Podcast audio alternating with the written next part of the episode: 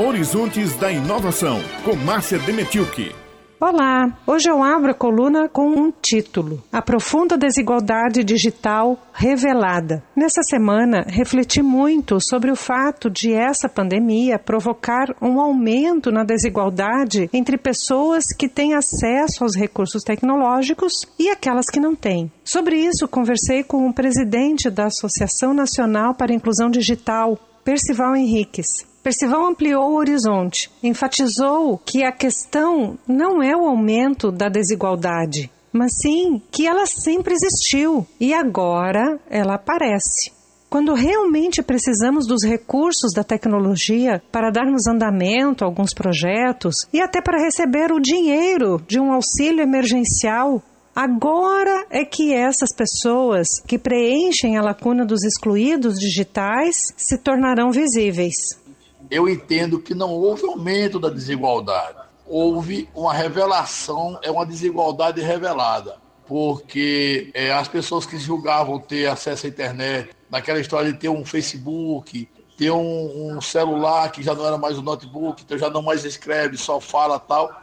E aí, por conveniência do governo, por conveniência, e eu digo assim, dos governos, desde o governo de Lula, de Dilma, de todo mundo, de já querer empurrar e concluir aquela inclusão digital como se ela, se ela já estivesse feita. Só no momento que o cara conseguir ter um acesso precário, sem saber usar, aí hoje, quando de fato você precisa usar, porque não há outro meio, ou seja, o único meio internet, aí você vê que existe o problema da disruptura com a questão do, do analfabetismo funcional, os recursos da internet às vezes estão lá, mas elas não usam, vê a, a, grande maioria que está realmente, às vezes tem internet, tem um WhatsApp, mas não consegue, por exemplo, se mobilizar para se defender de uma fraude, de um ataque, ou não consegue se mobilizar para preencher um simples cadastro.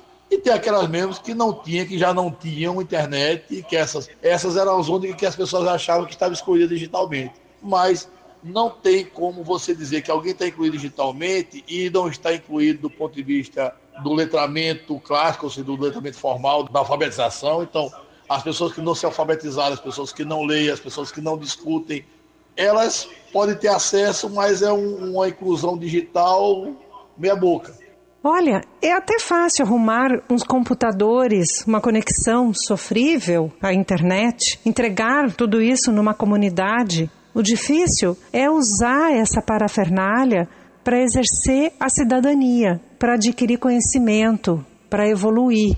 Então, por isso que a gente falava do letramento digital, por isso que a gente falava que é preciso, além de você dar a internet, tinha que estimular as pessoas usarem a internet, usar com algum objetivo, alguma função. Porque aí é que está. Quem usa somente Facebook, e aí aquela coisa que a gente, lá em 2015 a gente brigava com, com relação a isso, na história do internet.org, que era para ter acesso só ao Facebook ou só ao WhatsApp, isso acontece, as pessoas têm acesso só, a, só isso, aí eu uso internet, eu uso o WhatsApp. Não uma realidade que acabou caindo agora em função da, da, da pandemia, as pessoas não conseguem consertar, organizar um, um, microfone, uma videoconferência, não conseguem interpretar um texto e tal. Então, esse eu acho que é o título dessa discussão toda, é a profunda desigualdade revelada né, porque ela sempre existiu e agora ela aparece. Então, muitas pessoas, desde o Lula, a Dilma, o Temer, todo mundo né, dizia: não, banda larga para todos.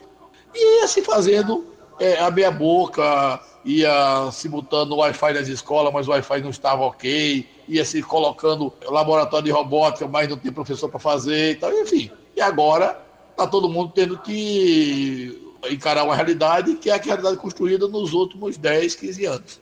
Esses excluídos digitais não aparecem nas estatísticas. Aqueles dados eles revelam, é só fazer uma leitura. Olha, aquela pessoa que só acessa pelo celular, ela está incluída. Aquela pessoa que ah, tem acesso só por internet com franquia de dados, tá, ela está incluída. Agora é que apareceu isso.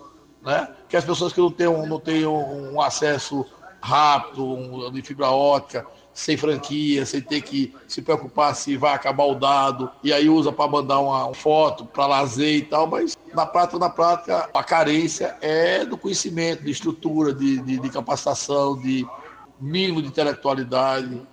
É preciso agir para incluir de fato, sem enrolação. Isso não depende só de equipamentos, depende de um programa educacional, de políticas inclusivas com base em educação. É possível e assim chegaremos no horizonte da inovação melhores do que no início dessa trajetória. Um grande abraço e até a próxima.